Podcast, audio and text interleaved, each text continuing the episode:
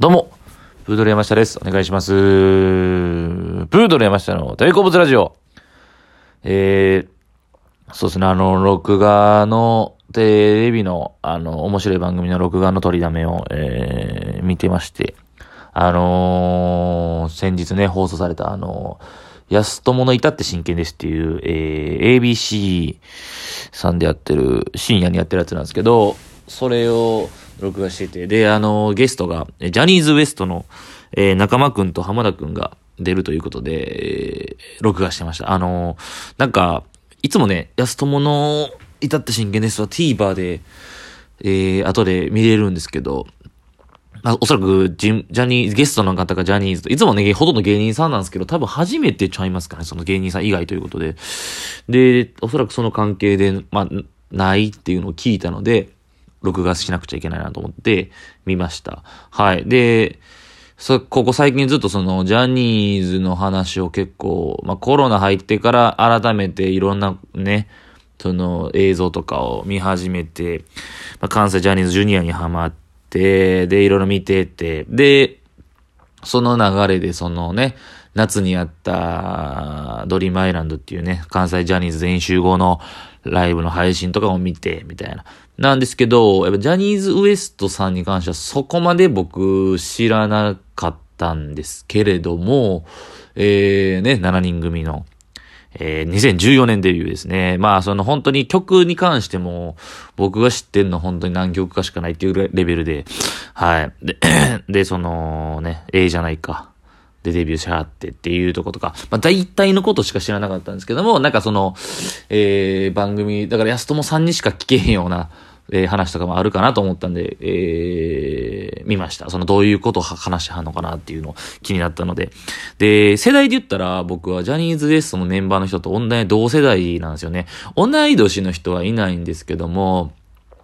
えー、そうですね。一個上が桐山くんとかですかね。えー、多分年齢結構みんなバラバラなんですよね。まあ、た、そうですね。同世代、まあでもジャニーズのグループってほとんどそうですかね。その、全員が同世代っていうのはあんまない気もするというか。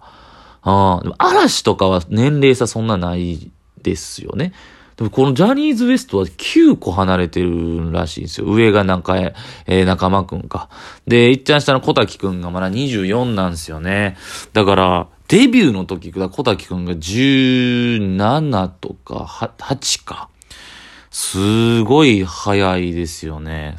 だからその、上の世代と下の世代が結構、はっきり分かれてると思ってたんですけど、結構みんな意外と、まあフレンドリーというか、ほぼ同世代みたいな感じで語ってましたけども、そうですね。だから、で、えー、ジャニーズ WEST の人たちに関しては個人的にあったのは僕、あのー僕、妹がすごく関西のジャニーズジュニアが好きな時期があって、僕、だから、えー、だから妹がね、中学か高校ぐらいから、僕がだから、こう、大学ぐらいだったと思うんですけど、実家にまだ住んでて、で、家でよくね、あの、その関西ジャニーズのやつを見とったんですよ。で僕はその時、ほぼほぼ関心がなかったので、なんか見てるわ、ぐらいやって、えー、だから、ちょう、そうっすね。僕、そうか、大学ぐらいか。あのー、バットの二人ね。だから中間くんと、えー、あの子、お桐山くんが、は、えーデビューする前は、バットっていうユニットを組んでたりとか、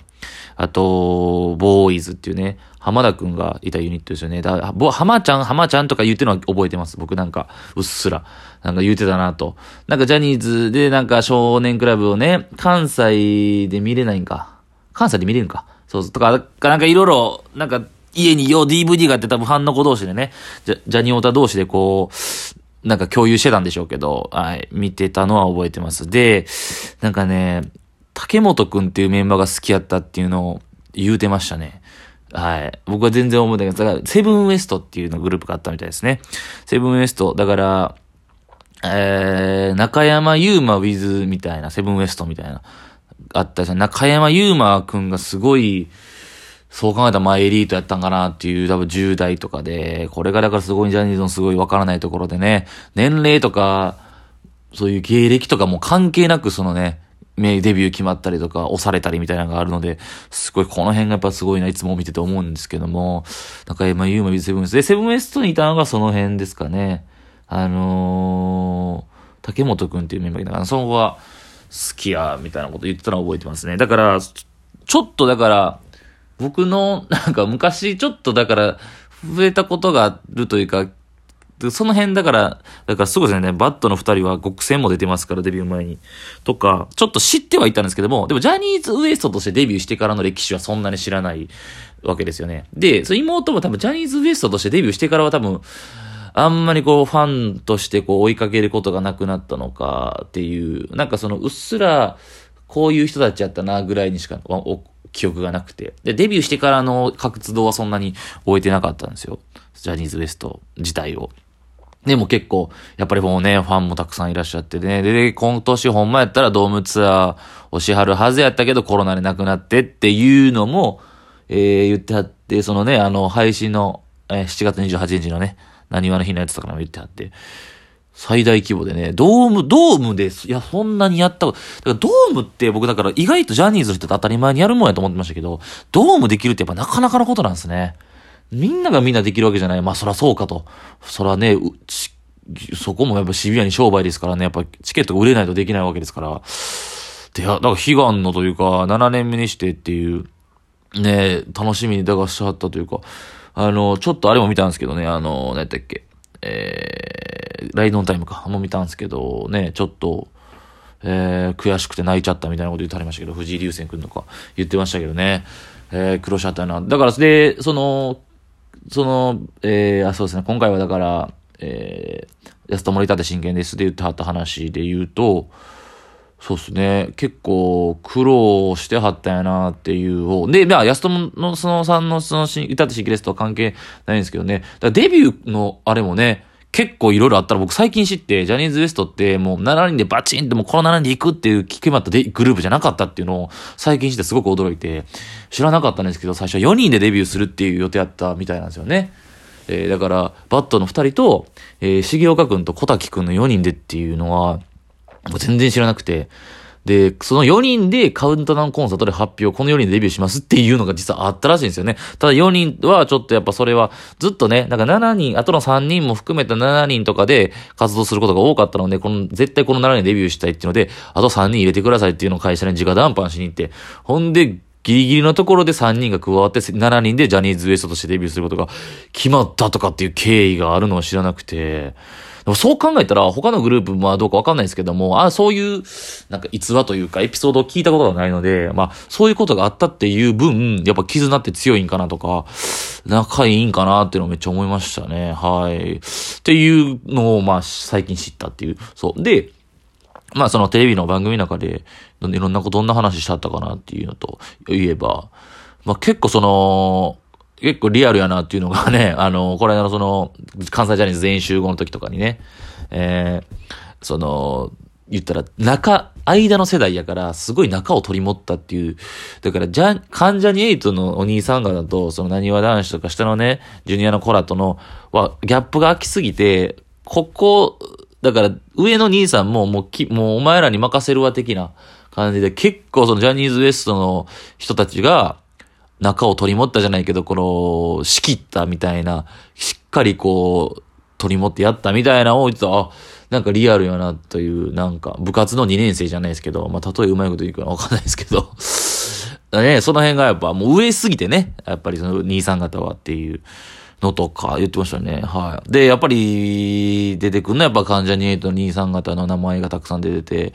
やっぱその丸山くんのね、その浜田くんが舞台決まったらそのお客さんとしてチケット払って見に行って差し入れもして、とかっていうね、そういうとことか。あと、だ村上くんが、いや、村上くんめっちゃええこと言わはるなっていう。で、その仲間くんが結構やっぱ MC を、MC 志望があってっていう。桜井くんとね、村上くんのちょうど間を僕できるんですっていう、ああいうとこはなんか、すごいリアルだなと思いましたけど、で、村上くんが、なんかもう、その自分にできることを、できひん、自分に実力がないってことを認めてからが勝負や、みたいな。認めた上で自分だけできる、自分ができることを、考えていけみたいな。やっぱそのバラエティのあの世界でこうサバイバルしていってる人の意見やなというか、リアルやなっていうね、仕事論というか、かっこいいなと思いましたね。はい。ねえ、あと、そう、は、だと浜田くんが言ってあったので、僕もあって思ったのが、やっぱりこうね、7人で活動していくと。で、やっぱここってやっぱジャニーズのグループでデビューしてからのやっぱりすごい、なんかすごいとこやなと思うんですけど、その、やっぱね、こうキャラの立ち位置とかっていうのはやっぱりはっきりしなくちゃいけないというか、これって僕はまあなんか本で読んだんですけど、やっぱそれってスマップ以降らしいんですよね。その、アイドルがバラエティをやっていく、冠もでバラエティをやっていくってなった時に、やっぱりその、視聴者とか見てるファンの人に対してその、見やすさもあると思うんですけど、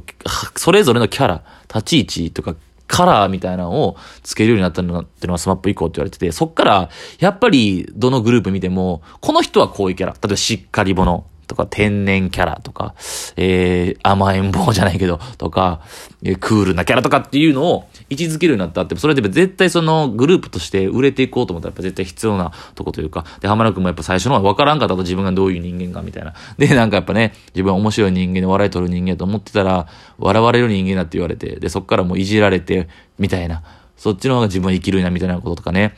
やっぱこの、バンプ変わんないですよね。だってそのまあジャニーズとが原因で全然違いますけど、やっぱ、テレビとかそういうとこで生き残っていこうと思ったら、果たして自分はどういう人間なのかという、まあ、曲がりなりにも考えるわけですよね、僕らでも。僕とかでも、な、僕って何なの一体何なのと、1年目、2年目のことは全く考えなかったんですけど、やっぱ劇場入ったりとか、いろんな仕事が増えるにつれ、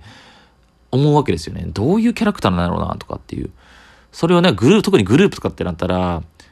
こいつこっち行ったから俺こっち行こうとかもあると思うんですよね。その消去法じゃないけど。とか、なんかそういう生き残る術とか、術とかをね、あの、考えてはんやなっていうのを改めて見て思いましたね。ということで、えー、こんな感じで、えー、安友に至って真剣です。ゲスト、ジャニーズ WEST の回を見ての話でした。